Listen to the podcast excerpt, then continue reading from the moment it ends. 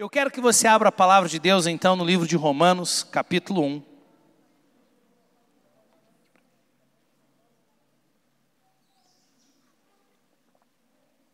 Romanos, capítulo 1.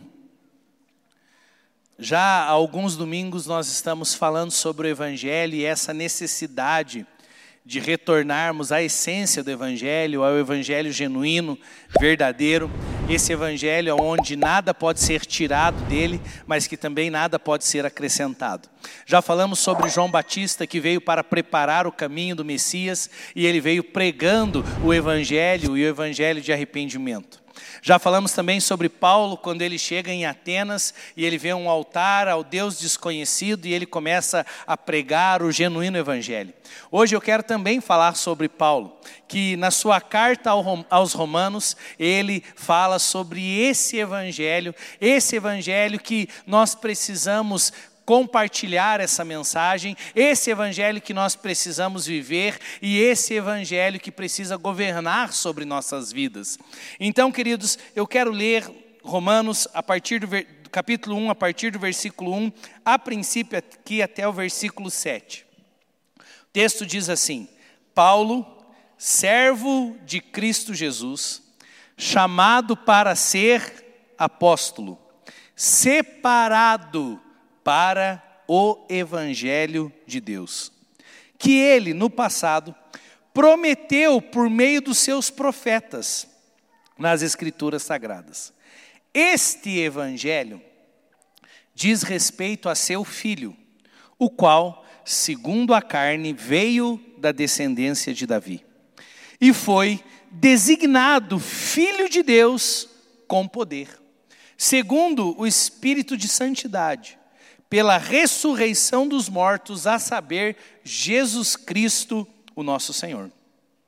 Por meio dele, viemos a receber graça e apostolado, por amor do seu nome, para a obediência da fé entre todos os gentios. Entre esses se encontram também vocês, que foram chamados para pertencerem a Jesus Cristo. A todos os amados de Deus que estão em Roma, chamados para ser santos.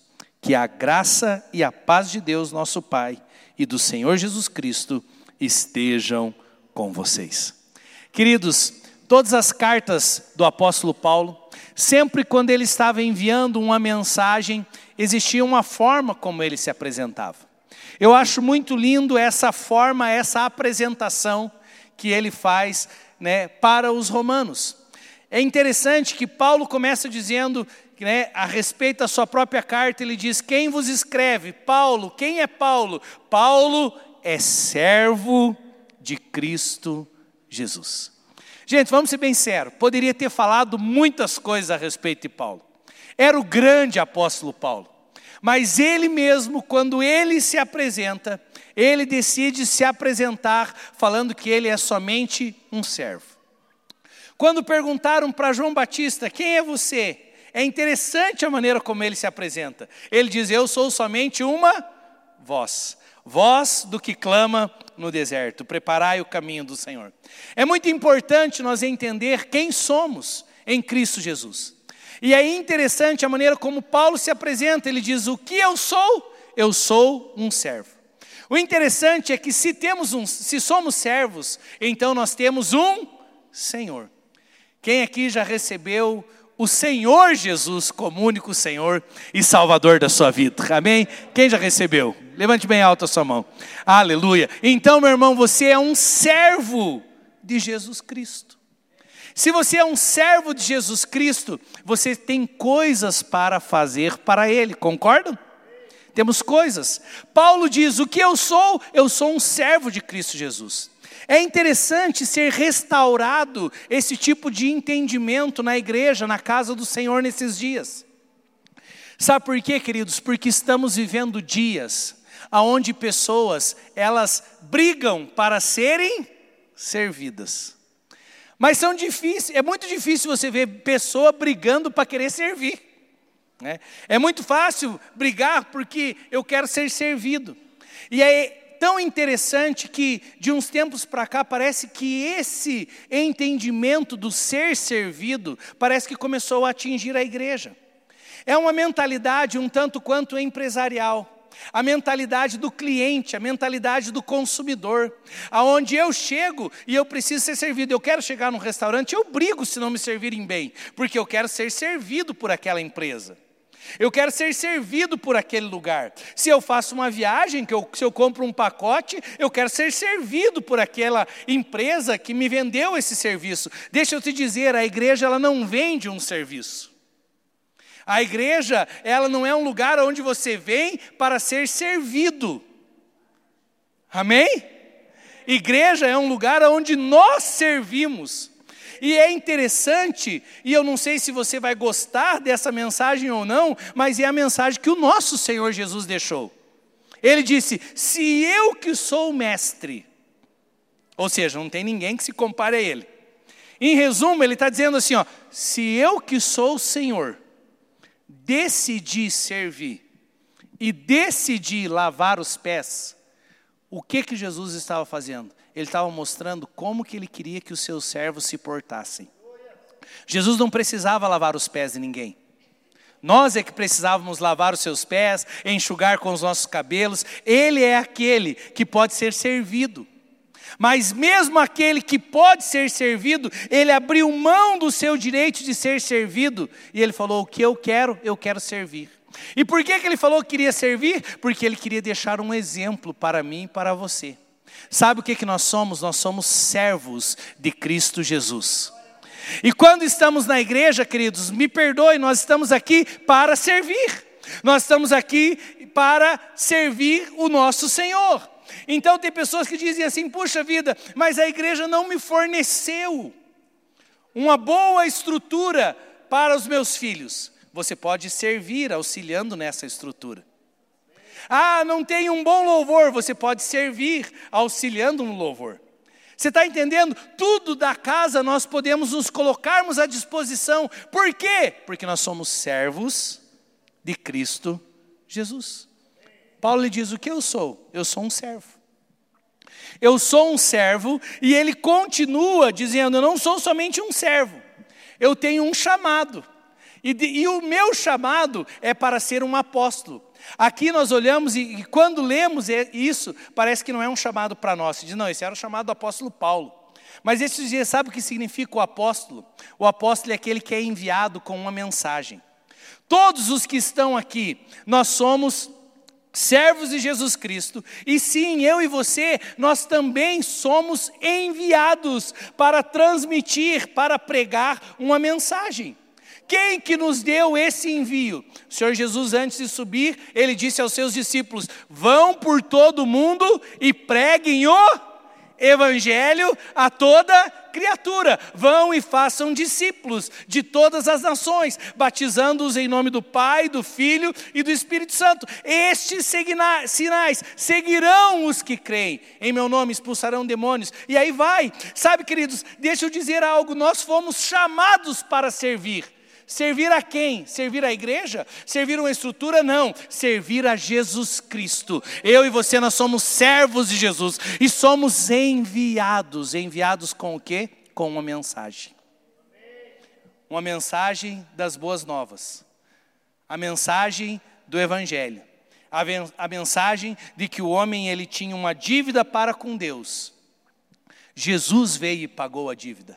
Hoje o homem pode ter paz para com Deus. Paulo, na sua apresentação, ele diz: Eu sou servo de Cristo Jesus, eu sou chamado para ser apóstolo, eu tenho um envio com uma mensagem. E aí é muito interessante, ele diz: Eu sou separado para o Evangelho. Separado. Meu irmão, você tem noção que você que está aqui hoje, essa mensagem é para mim e para você. Você é servo de Jesus você tem uma mensagem que precisa ser proclamada, que está em você, mas você foi separado, escolhido para o Evangelho. Gente, isso é maravilhoso. Vamos ser bem sinceros. Nós temos o privilégio de termos conhecido o Evangelho. Esse Evangelho que nos transformou. Esse evangelho que nos alcançou, que nos tirou do império das trevas e nos transportou para o reino da Sua maravilhosa luz. É tão bom conhecer a respeito de um Deus que nos ama, um Deus que nos ama e que enviou Seu Filho para morrer por nós e para nos libertar daquilo que nos fazia cativo, que era o pecado. Hoje nós somos livres do pecado, por quê? Porque a mensagem do Evangelho entrou no meu e no seu coração, o Cordeiro de Deus que tira o pecado do mundo nos libertou de toda prisão, de toda cadeia, e hoje eu e você, nós somos então separados para viver o Evangelho. Separados, queridos, eu e você. É tão bom termos sido escolhidos para viver o Evangelho. Separado, aquele que tem a mensagem que pode trazer vida. Deixa eu te dizer, tem pessoas que não têm essa mensagem que não conhecem essa mensagem. Falamos semana passada de pessoas que estão tateando no escuro, tentando encontrar a luz. E eu e você podemos levar luz, eu e você podemos entender que temos uma mensagem e que temos um envio. Como crerão se não há quem pregue? Como crerão se não forem enviados? Quão formosos são os pés daqueles que anunciam as boas novas? Eu e você, meu querido, nós somos separados para o Evangelho, separados para um propósito, com um envio específico. E se a igreja nesses dias se despertar para isso, nós teremos uma grande transformação na nossa cidade e na nossa nação, porque o que nos liberta a mensagem do Evangelho. Precisamos viver o Evangelho. E o que é importante entender, hoje você foi separado para o Evangelho, mas o Evangelho, queridos, é uma continuidade. Ele não vai parar em mim, ele não vai parar em você. Quando tentaram, por causa da pandemia, tentaram parar a igreja, tentando cancelar os cultos, dizendo que não vai ter como mais, foi o momento que o evangelho mais cresceu mas foi proclamado. Deixa eu te dizer, eu tenho recebido muitas pessoas que vêm falar comigo nos finais dos cultos aqui, dizendo, pastor, eu não conhecia a igreja, mas durante a pandemia eu comecei a assistir, agora eu estou aqui. Sabe, eu tenho plena convicção que nós lançamos a semente do Evangelho, lançamos o pão sobre as águas, ministrando a muitos lugares, e a Bíblia diz que depois de muitos dias nós acharemos, preparem-se, queridos, viveremos uma grande colheita, tempos difíceis, sabe, e nos tempos difíceis a palavra foi semeada, e nós viveremos sim uma grande colheita. Depois de muitos dias nós acharemos o resultado da semente que foi liberada. Mas o que é importante entender? Ninguém para a igreja, ninguém para o evangelho. A mensagem ela vai continuar a ser proclamada.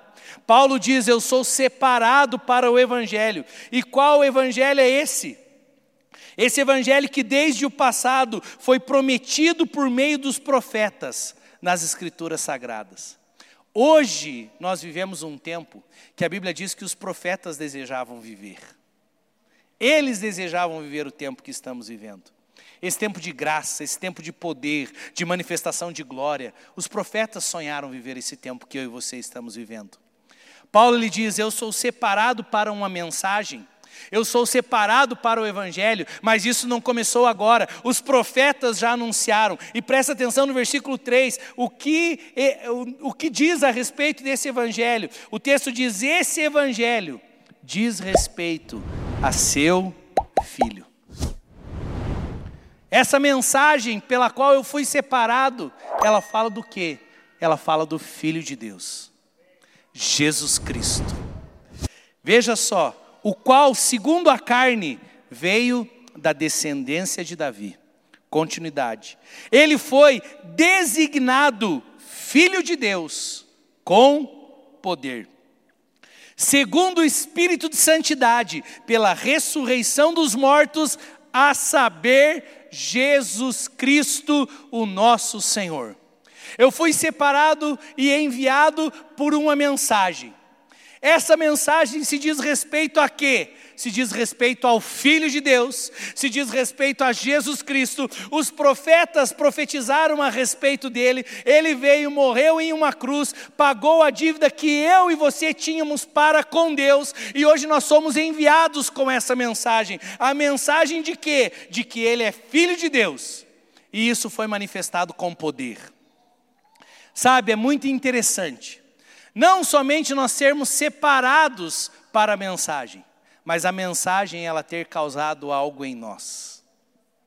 É muito bom quando você chega para liberar a mensagem e as pessoas veem que aquilo que a mensagem fez em você foi muito mais forte do que aquilo que você está falando a respeito da mensagem. É muito ruim, queridos, quando nós chegamos em um lugar e a, e a pessoa não vive aquela mensagem que ela transmite. Eu não sei se você já passou por isso, mas eu já passei. Eu caí na besteira uma vez. Vou te contar uma besteira que eu fiz. Já faz mais de 10 anos. Alguém aqui já tomou injeção na testa? Ninguém? Eu já tomei. E pense na besteira que eu fiz na minha vida. Teve uma irmã que um dia chegou para mim e falou: Pastor, isso já tem 10 anos, na época eu tinha mais cabelo. Ela chegou para mim e falou: Pastor, o senhor está numa fase que não perdeu muito ainda. Eu achei um médico em Curitiba que ele dá umas injeções na testa. E já que o senhor não perdeu todo o cabelo, estou falando 10 anos atrás, agora já foi. E depois da obra da minha casa, acho que eu perdi mais ainda. E ela chegou para mim e me incentivou, falou: Pastor, vai lá em Curitiba, que o cara dá injeção e a gente não perde o cabelo. E ela falou: E eu já levei meu marido lá e dá certo, pastor. E ela foi falando comigo, foi falando, até que chegou uma hora que eu falei: Você acha que eu vou ter que ir lá para tomar injeção na testa? E sabe o que é o pior? Eu paguei para tomar injeção na testa. E aí, meu irmão, marquei com o cidadão, difícil de marcar, pensei, deve ser coisa boa. Marquei com o cidadão, saí daqui de Guarapuava, fui até Curitiba. Quando eu entrei no consultório do homem, que eu olhei para o médico, o cara era careca.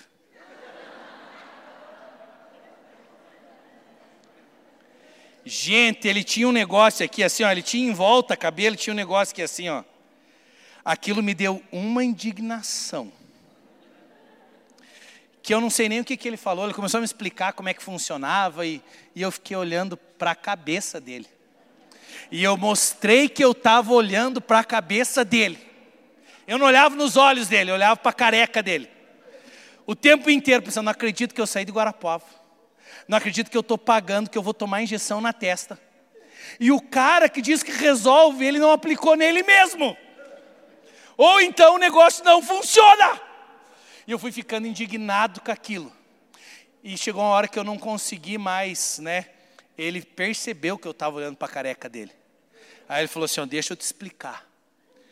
Ainda não resolveu tudo para mim, mas você não sabe como eu era. Ele tentou explicar, mas aquilo, meu irmão, eu vou te contar. Tomei injeção uma vez só, nunca mais apareci. Não recomendo para ninguém. E sabe o que é o pior? Tô careca aquela mensagem que ele transmitia, ele mesmo não vivia. Sabe por que, que muitos cristãos não conseguem transmitir a mensagem? Porque eles não percebem os frutos da mensagem neles mesmos. Quando nós começamos a perceber os frutos da mensagem em nós, o que o Evangelho fez na sua vida, como ele restaurou sua vida, como ele restaurou seu casamento, como Ele restaurou sua família, como Ele te fez livre do pecado. A gente não tem dificuldade em transmitir o Evangelho, mas às vezes nós não conseguimos transmitir porque nós ainda não vivemos a mensagem genuína. Sabe, quando a igreja voltar a viver a mensagem do Evangelho na íntegra, nós sabemos que essa mensagem é a respeito do Filho de Deus, o Filho de Deus, diz o texto, que ele foi designado Filho de Deus com poder. Deixa eu te dizer, tem sim um poder que acompanha essa mensagem. É interessante que Jesus disse para os seus discípulos: vocês fiquem em Jerusalém, fiquem em Jerusalém até que, ou seja, não transmitam a mensagem ainda. Não levem a mensagem ainda, fiquem em Jerusalém. Por quê? Porque para transmitir essa mensagem, vocês precisam ser revestidos com poder. Quando vocês forem revestidos com poder, saiam e sejam minhas testemunhas, tanto em Jerusalém, Judéia, Samaria e até os confins da terra. Deixa eu te dizer, essa mensagem do Evangelho, ela não toca somente a mente, ela é uma mensagem que tem poder sendo transmitido. E quando o poder do Evangelho se manifesta e toca as nossas nossas vidas, Ele transforma tudo à sua volta. Transforma a minha vida, transforma a minha família, transforma o meu caráter. Ele me transforma.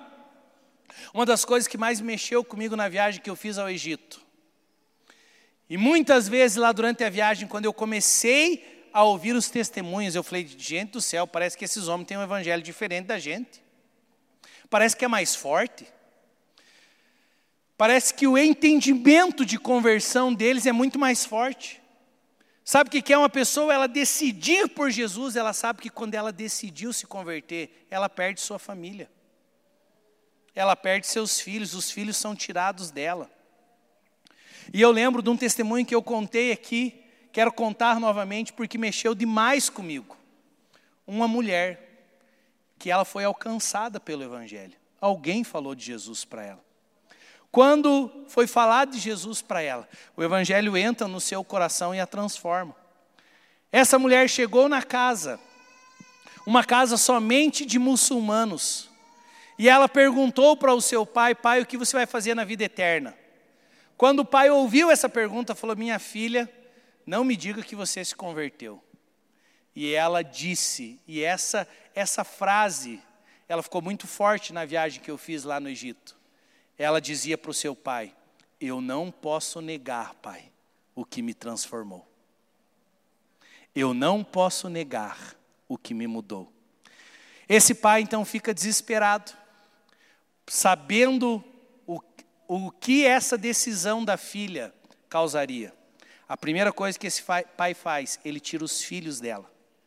O marido se afasta da mulher, colocam a mulher presa em um quarto chamam as autoridades do Islã para ver se ela ia mudar a decisão dela.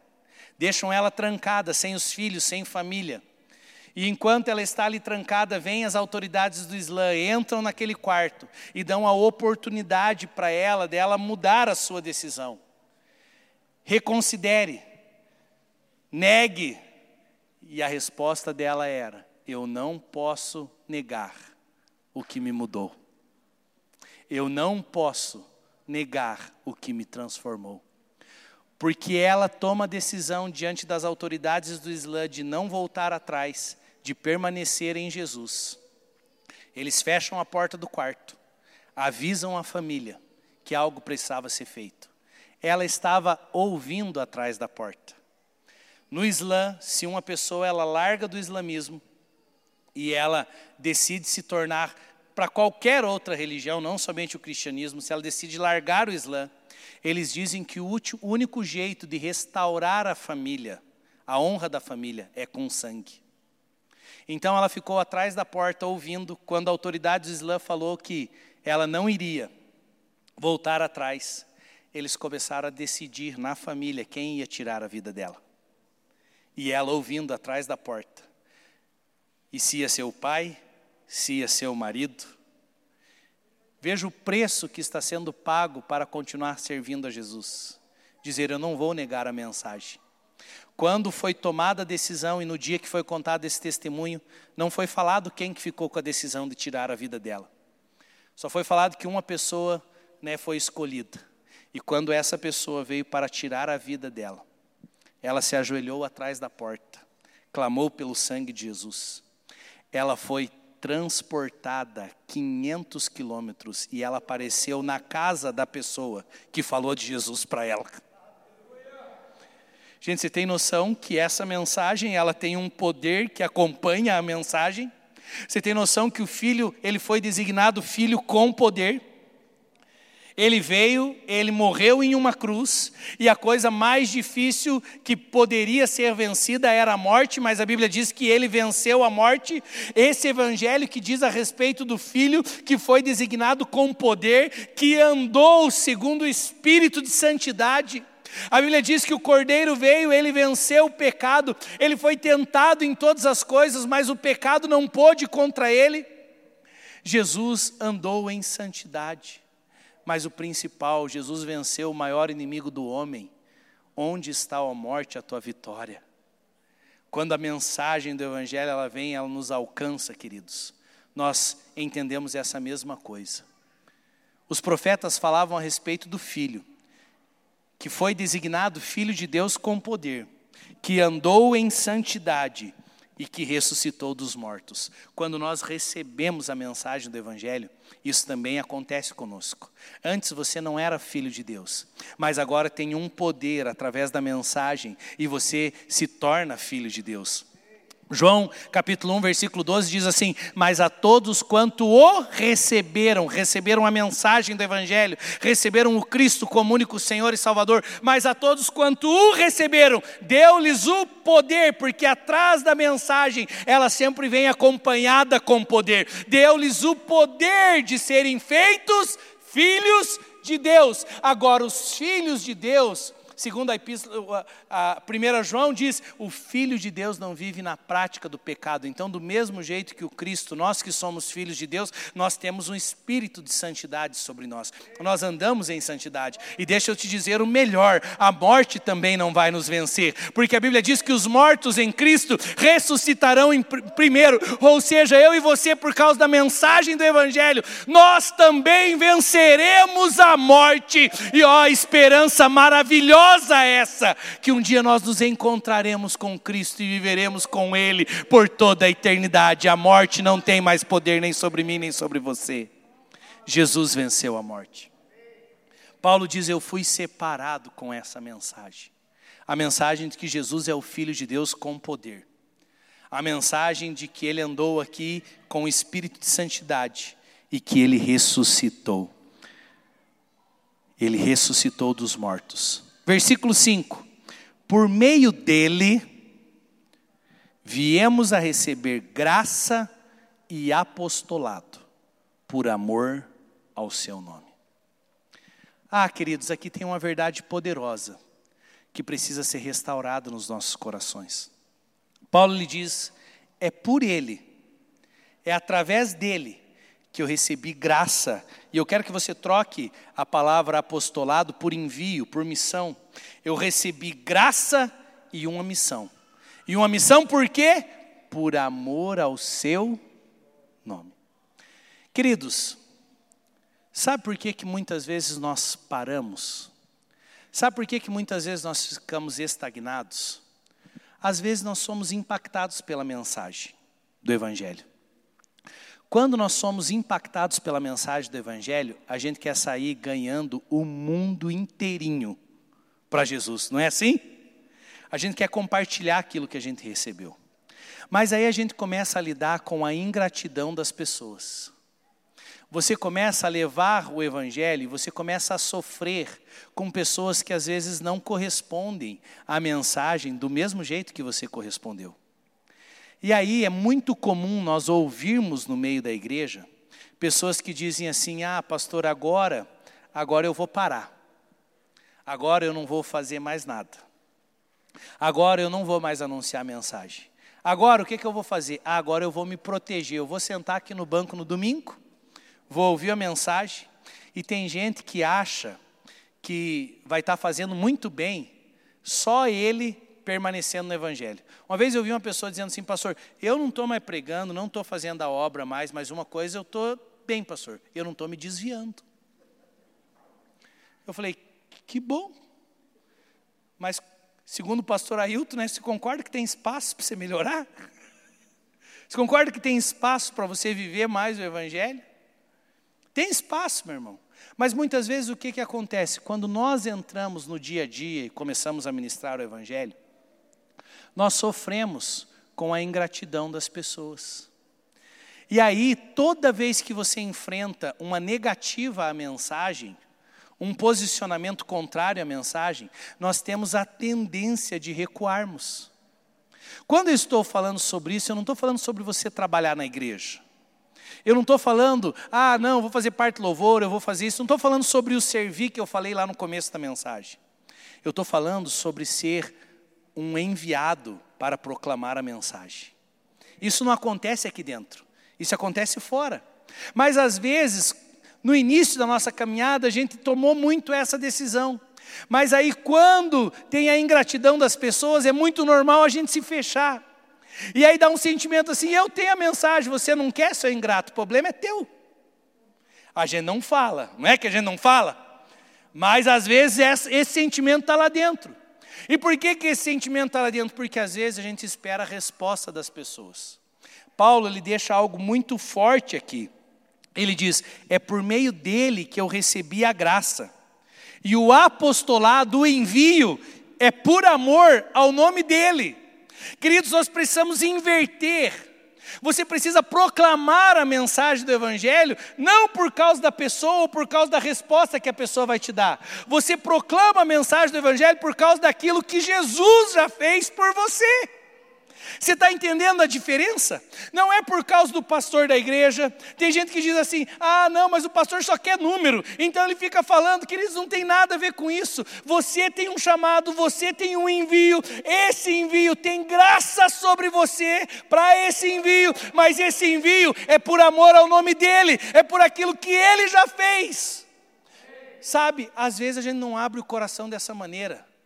Mas até pastor já teve um momento que pensou em parar. Eu, muitas vezes. Fala assim: ô povo ingrato, vou ficar pregando lá, vou viver minha vida. A verdade é que, volta e meia, Satanás vem com uma tentação dizendo assim: salva-te a ti mesmo, desce da cruz. Por que se entregar? Por que se gastar?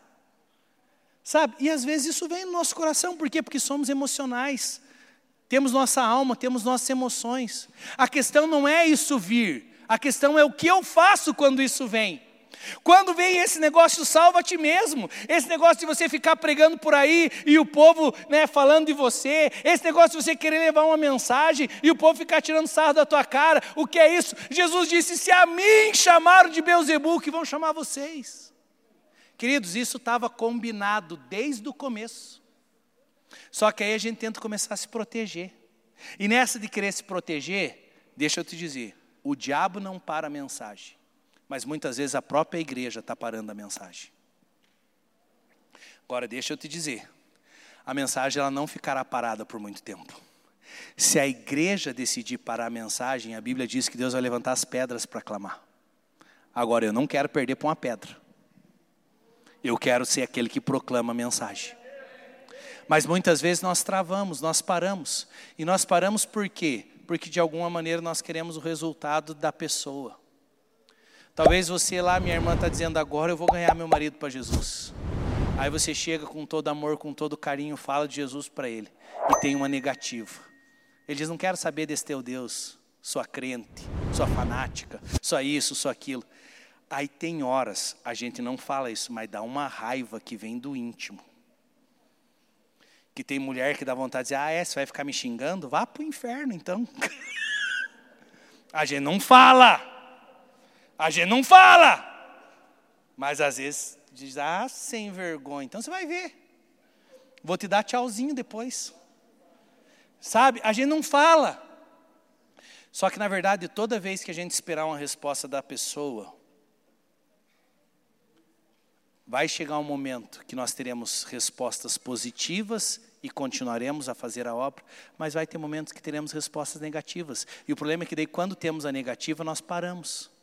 Quantos aqui apaixonados por Jesus abriram a sua casa e falaram: "Eu vou pregar o evangelho na minha casa"? Eu vou fazer. Aí depois o tempo foi passando. Você começou a receber negativas das pessoas. Você começou a ver criança pulando no teu sofá branco com o pé cheio de barro. Você encontrou pessoa na tua casa que só vinha para comer, você queria dar a mensagem, mas ele queria comer, ele não queria a mensagem. Aí a gente começou a te incomodar de madrugada. E aí o que é que nós fazemos? Salva-te a ti mesmo. desce da cruz. Lembra que eu falei que cruz é o quê? Cruz é propósito. Toda vez que eu largo o propósito, eu estou descendo da cruz para salvar a mim mesmo, para que não me magoem, para que não me firam. E nós precisamos tomar cuidado com isso. Se nós não clamarmos, o propósito vai se cumprir. O problema é que a gente vai começar a perder para a pedra. As pedras vão clamar. Queridos, nós precisamos voltar à essência do Evangelho. A essência do Evangelho continua, continuará sendo serviço. Nós precisamos servir a Cristo. Nós temos um envio, nós temos uma mensagem. É somente essa mensagem que vai transformar a nação, queridos. E nós precisamos nos levantar para proclamarmos a mensagem. Mas Paulo diz: esse apostolado que eu recebi é por amor a Ele. Talvez essa noite alguns irmãos precisam voltar a essa essência de fazer as coisas por amor a Jesus. Em vários momentos da minha vida eu pensei, viu, eu não quero saber mais.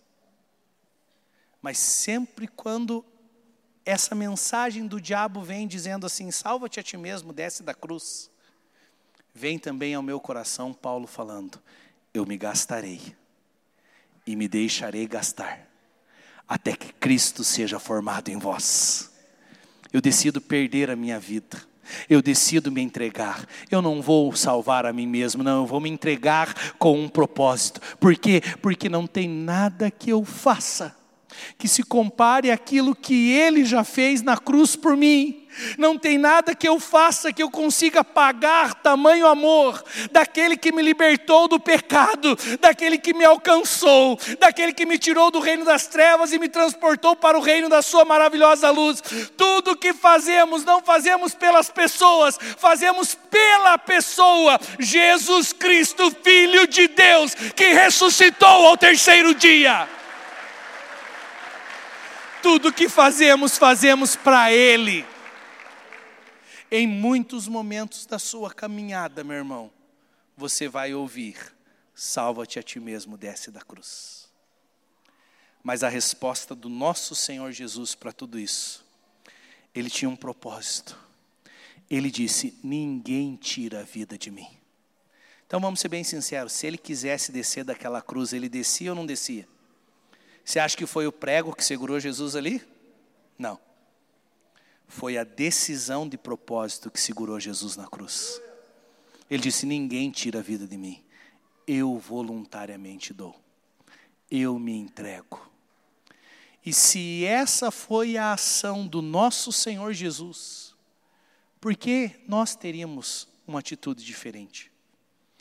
Tendo em vós o mesmo sentimento que houve em Cristo Jesus que ele, sendo Deus, não teve por usurpação ser igual a Deus, mas antes ele veio, assumiu a forma de servo, esvaziou-se de si mesmo, ele morreu em uma cruz. Sabe, meu irmão, quando essa mensagem do Evangelho te impacta, você começa a dizer: Eu tenho um propósito, eu tenho um envio, mas o meu envio, a minha missão, não é por causa do pastor da igreja, o pastor da igreja vai falhar com você. O teu anfitrião na casa de oração vai falhar com você. Às vezes irmãos falharão com você. E às vezes depois de uma falha a gente toma uma decisão de dar vários passos atrás. É essa decisão de querer salvar a nós mesmos e descer da cruz, sair do propósito. Eu sinto pelo Espírito de Deus essa noite algumas pessoas retornando ao propósito, à sua missão, ao seu chamado, e que Deus levante no nosso meio apóstolos por amor do nome de Cristo. Quando eu entendo que o meu apostolado é por amor, a continuação do versículo diz: para a obediência da fé. Esse apostolado por amor me leva a ter uma fé que anda pelo caminho da obediência, aonde eu me submeto ao chamado, ao envio, aonde eu digo sim aonde simplesmente ficar parado e ser servido não serve para mim. Por mais que seja bom, mas não serve para mim. Eu digo, eu tenho um propósito maior. Eu tenho uma chama em mim que não se apaga. Eu quero dar frutos para aquele que um dia morreu por mim. Tudo é para Ele. porque dele, por ele, para ele são todas as coisas. Versículo 6: Entre esses, entre todos os gentios, se encontram também vocês que foram chamados. E essa palavra de Paulo aqui é muito maravilhosa para nós. Ele diz: Vocês foram chamados para pertencerem a Jesus Cristo. Quando você tem um pertence, quando você tem algo que é seu, você determina o que deve ser feito com ele. Paulo lhe diz: vocês, os gentios, vocês pertencem a Jesus Cristo. Você tem noção que você tem um dono, que você pertence a Jesus e que você pode se colocar nas mãos dele e dizer: usa-me, faz em mim segundo a tua vontade conforme o teu querer. E aí ele diz: a todos os amados de Deus que estão em Roma, chamados para serem santos, que a graça e a paz de Deus, nosso Pai, e do Senhor Jesus estejam com vocês. Queridos, precisamos voltar à essência do Evangelho. Eu fui chamado para servir mesmo nos momentos onde tenhamos negativas das pessoas, mesmo nos momentos onde não somos compreendidos, não serão nesses momentos que nós sucumbiremos à promessa do desça da cruz, salva-te a ti mesmo. Que possamos ser uma igreja que decidiu se entregar e que vai até o fim. Eu quero que ainda sentado, nós vamos ter um outro momento agora, mas eu quero orar com você. Eu quero que você feche os teus olhos onde você está.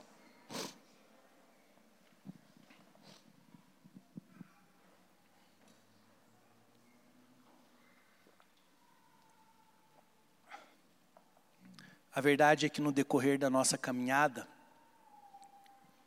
a gente ouve a mensagem. Ela vem como uma flecha direto nas nossas emoções, dizendo: salva-te a ti mesmo. Para com tudo isso. Desça da cruz. Não cumpra o propósito. Eu sinto essa noite um chamado do Espírito de Deus para alguns retornarem ao propósito. Retornarem à missão de serem proclamadores do Evangelho, da verdade. Esse poder que está em você, que foi recebido, que foi vindo da parte de Deus, isso não pode parar em você. Independente de como as pessoas reagirão à mensagem, a questão é como você reage à mensagem.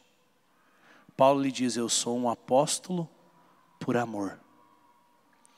Eu tenho um envio, eu tenho um chamado, eu tenho um propósito. É interessante que dentro desse propósito, Paulo sofreu.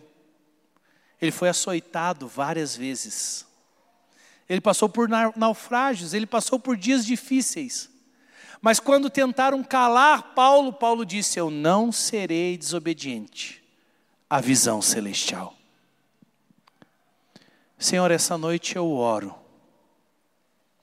É o Senhor que opera em nós o querer e o realizar. Eu sei, Pai, que essa noite o Senhor está tocando no coração de muitos irmãos aqui.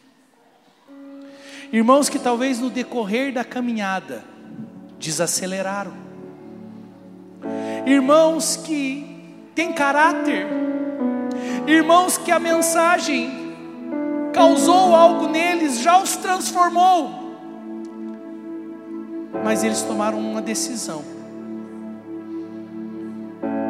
Tiraram o pé do acelerador, Deus. Senhor, nessa noite eu oro que possamos dar uma resposta a essa mensagem, a este envio por amor, porque tudo que nós fazemos, para ti fazemos. Se vivemos, para ti vivemos. Se morremos, para ti morremos. Tudo fazemos para ti, Jesus. Eu oro, Pai, por um agir do teu espírito nos corações. O Senhor conhece o coração de cada um. Queremos fazer como Paulo. Temos uma missão, mas essa missão nós fazemos por amor daquele que nos enviou.